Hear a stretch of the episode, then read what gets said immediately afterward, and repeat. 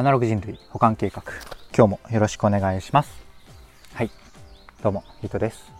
この番組は聞いてるだけでほんのちょっと IT リテラシーがアップしちゃう。そんな得なお話を日々してるラジオになってます。たまたま聞いちゃったよって方も少しだけでもね聞いてくださると嬉しいです。はい。ということで今日は公園でポカポカ陽気の中、うんとまったりと収録をしているわけなんですが何の話をしようかなっていうと家電を IoT 化するネイチャーリモが電力サービスを始めるのがなぜすごいのかというテーマでお話をしてみようかなと思います。いつも通りながらでなんとなく聞いてください。はい。ということで早速、うんと、もう結論というか僕が何ですごくかなと思ったところからお伝えをするとやっとですよねポイントとかまとめるからお得じゃない本質的なこう電力サービス本質的にこう進化した電力サービスが出てきたなっていう感想を持ったからなんですよね。で、まあ、ここからというか、まあ、本題というか中身はですね、これが何でかっていう話をするんですが、まずちょっと振り返っていただきたいのが、あのー、ここ5年ぐらいですかね、電力の自由化って。東京電力とか、えっ、ー、と、まあ、地域のオフィシャルのこう、っぽい電力以外にも、いろんな会社さんが電力サービスを提供するようになって、まあ、エネオス電気だとか、なんとか電気とか、なんとか電気とか、いろいろあるじゃないですか。でも、そういうものたちって、えっと、なんだろうな、その会社さん、ある一社さん、まあ、ソフトバンクとか、何かこう、信頼する会社さんがあった時には、それにいろんなサービスをまとめることによって、ちょっとお得になるとか、まあ、金額的にもちょっとお得になって、ポイントがお得につきますよ、みたいな、そんなものがほとんどだったという認識なんですよね。いかがですかね。で、まあ、プラスで結構僕的には弊害もあって、いくつか、えっと、なんとか電力とか、えっと、賃貸のね、えっと、会社さん、引っ越しするときに電気もまとめるとお得ですよとか、何個か試したことがあるんですよね。結果どうなったかっていうと、まあ実際どんぐらい安くなったのかもよくわかんないし、契約が、えっと、電力はこれでガスは普通に東京ガスだったよなとか、そんな感じで、ちょっとどこと契約してるのかよくわかんなくなってくるし、連絡先も、えっと、まあようわからなくなってくるし、まあ、結構うまくまめにやればそうでもないのかもしれないんですけれども結構複雑で、うんとまあ、多くの人にとってそんなにすごいメリットがあるような感じになってないような気がしてたんですよね、まあ、少なくとも僕はそう思っておりましたが、えっと、あなたはどう思ってますか？はい。で、えっと、まあ、ここを、まあ、ディスったというか、まあ、あるね、実際、ソフトバンクさんとか楽天さんとか、かなり、えっと、それに集約しようっていうぐらい信頼できる会社さんがあれば、それに統合するとね、あの、結局、えっと、確かに窓口っていうか、あの、問い合わせ先も一元化されて、しかも安くなるっていうので、結構便利ではあるんですけれども、まあでも、まあなんだろうな、電力サービスが進化したっていうよりは、まあ、こういう面倒くさいものたちって一つに集約した方が楽だよねっていう価値の方がまあまあ大きかったと思うんですよね。で、このネイチャーリモさんっていうところ、まあ、会社名ちょっと違うかもしれないですけど、あの IoT 化するネイチャーリモをサービスとして出している会社さんが電気のサービスをやることによって、まあ僕の最初の繰り返しになるんですけど、やっとこう次世代型の電力サービスというか、まあ本質的に価値が変わるというか、価値が上がる電力サービスになるなって思ったんですよね。はい。で、すごい回りくどい話をしちゃってるんですが、ちょっとね、理解を深めるためにちょっとご容赦いただきながらそのまま聞いていただきたいんですが、そもそもね、ネイチャーリモさん何やってるんだっけっていうところだけね、ちょっとだけご紹介します。まあそうしないとね、ちょっと理解しにくい話なので。で、何かっていうと、まあ、ご存知の方はご存知なんですが、えっと、まあ、赤外線リモコンとかを使う家電を、えっと、まあ、1個のね、なんかドーム型というか、ちょっとなんか物をね、リビングの真ん中というか、リビングのちょっと、こう、赤外線のね、センサーがちょっと飛びやすいところに物を置くんですよね。で、アプリとかで連携させることによって、えっと、赤外線リモコン、リモ めっちゃ噛みましたね。赤外線リモコンを使って操作する家電、えっと、エアコンとかテレビとか、その他もろもろですね。うん、そういうものたちを、えっと、アプリ経由とか、アレクサとか Google ホーム、えっと、いわゆるスマートホーム、スマートスピーカーで操作ができるっていうね、すごい代物ですよね。なので、えっと、家電側が、えっと、スマート家電だっていう対応をしてなくても、えっと、まあ、その外部側、外側からネイチャーリモっていうものを使うことによって、家のね、家電を勝手にスマート化できるっていう、そんな優れものなんですよね。で、えっと、まあもちろんスマート家電対応しているものだとより複雑な制御みたいなものが、複雑なコントロールとかができるようになるんですが、まあそうでなくても結構基本的なリモコン操作みたいなものは各社対応してるみたいで、まあ要は、えっと、お休み機能とか、単純にね、オンオフするだけじゃない、いろいろとできるわけですよ。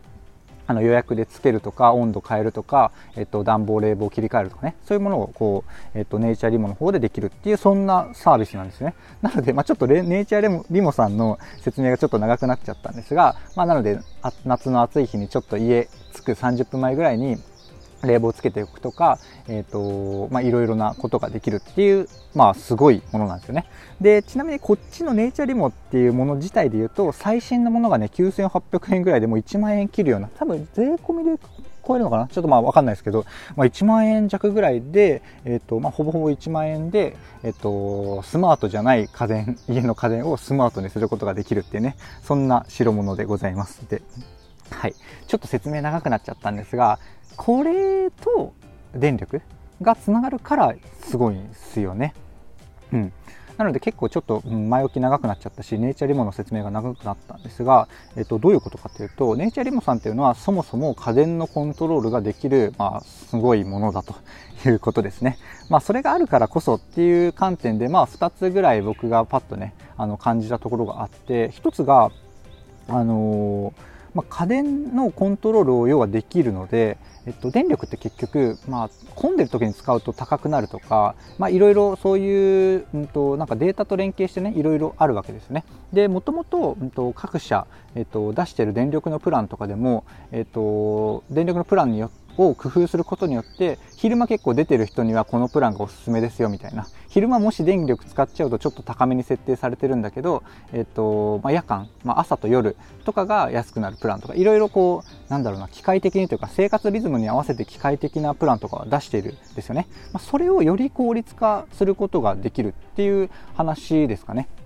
そのなんか自分が、えっと、まあ、この快適さを重視したいのか、まあ、コスト重視したいのかとか、そういう、えっと、時間帯とか気持ちに合わせて、えっと、まあ、電力の方のそういうプランみたいなもので、えっと、連携をするじゃないですか。まあ、それと、さらに掛け合わせて、そのこう狙いに合わせて家電をコントロールがすることができるっていうのがこのネイチャー電気っていうのかな？ネイチャーリモさんの電力サービスがすごいところの一つかなっていうところですね。なので、なんか、うん、なんだろうな、当たり、当たりというか、うんと、僕はこういう生活をしてるからこのプランにするんだっていうドンっていうものの1歩、2歩、3歩、えっと、まあ、1段、2段、3段、えっと、効率的な電力のとの付き合い方っていうのができるっていうそんな印象ですね。まあ、ただその精度とかそのクオリティっていうのは僕はちょっと存じ上げないんですが、まあ、そもそも仕組みとして、うん、構造としてそういうところがあるなと思ったので結構可能性があるなと思ったんですよね。はい。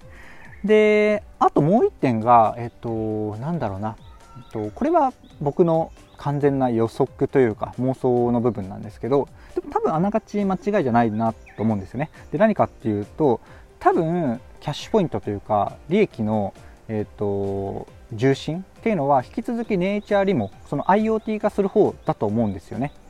で、そちら、うんと、まあ、そちらの付帯サービスというか、まあ、プラスアルファのサブスクリプションサービスみたいなノリで、ネイチャーリモの機能もより、えっ、ー、と、高くなるというか、価値がネイチャーリモを大活用するために必要なサービスとしてネイチャー電力みたいなものが、えー、とありますよっていうそんな位置づけなので何て言うんですかね。すごいものすごく綺麗に、えーと、ネイチャーリモをこうサブスクリプションサービスにしているみたいなそんな感覚に僕はこれを見て思ったんですよね。もちろん実際にお支払いをするのはあのネイチャーリモ買った後は電力サービスのサブスクリプションというか、まあ、昔から払ってる月額課金のモデルなんですがそれがね、えーとネイチャーリモと連携することことによって僕的な感覚としてはこの、うん、ネイチャーリモの付帯付帯サービスというか付加価値みたいな感じに感じたんですよね。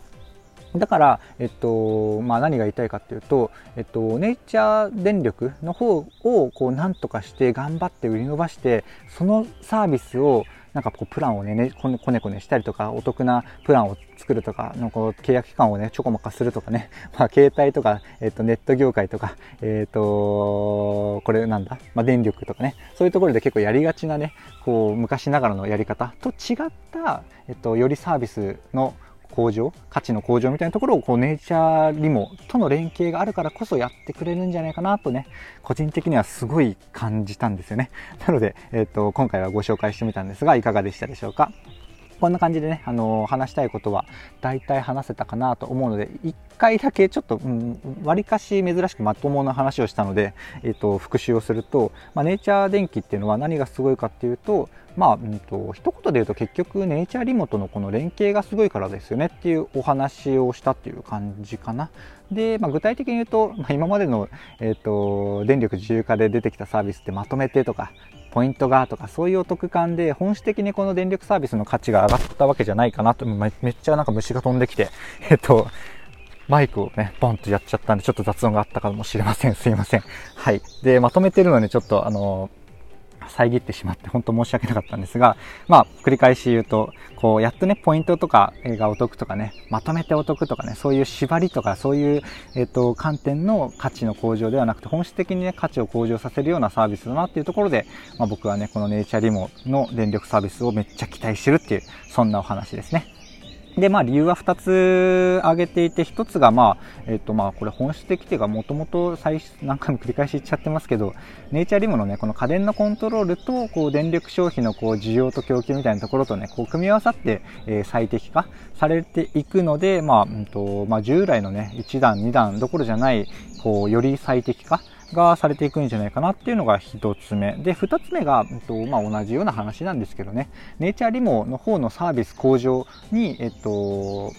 まあ、コマとして電気があるっていう話なので、まあ、電気の方だけで、だけの、あの、こねくり回した、こう、無理やりのサービス向上ではなくてですね、と本当の意味でこう電力との僕らの付き合い方がこう変わるんじゃないかなっていうね、そういう価値の向上が期待できるんじゃないかなっていうのがね、えっと、まあ、二つ目、また二つ言っといて、まあ、ほぼ、ほぼ同じことですね。まあ、でもでも、えっと、僕が伝えたいのはこのネイチャーリモ的なね、えっと、なんだろうな、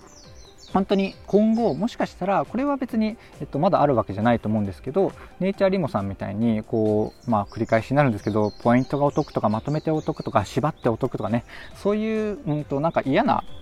うんと、嫌なというか、まあ僕個人的にそんな好きじゃない話なんですけど、まあそういうお得さじゃない、えっ、と、他の思わぬところとの連携による、えっ、と、電力サービスのね、価値向上みたいなことが今後もしかしたら出てくるんじゃないかなと思うので、そんな感じでね、ちょっと皆さんもウォッチしていただけると面白いかもなと思います。ネイチャーリモ自体にね、興味がある方もぜひ買ってみてください。電気もね、おすすめかなと思います。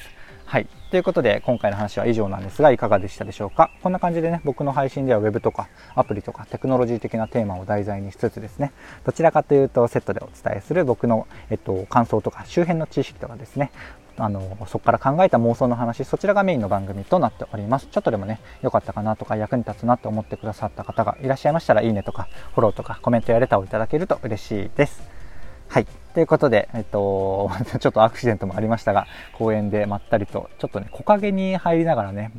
あの日の光を浴びている、えー、風で揺れている木をね、こう眺めながらこう収録をしてるわけなんですが、結構ね、気候も気候、気候、うんと、季節も季節なんで、結構気持ちいいですね。まあ、アクシデントにもありましたけど、まあ、虫はまあまあ多いのがちょっと気になるんですが、まあ、僕はね、あの、20年ぐらい野球をやってたので、その辺は、まあ、体制というか、体制があると信じて、うんまあ、信じてというか、まあ、痒いもんは痒いんですけどね、まあ、うん、特に害はないので仲良く虫ともやっておりますというよくわかんないまとめになりましたが今回の配信は以上とさせていただきます。最後までお聴きいただきありがとうございました。ではまた。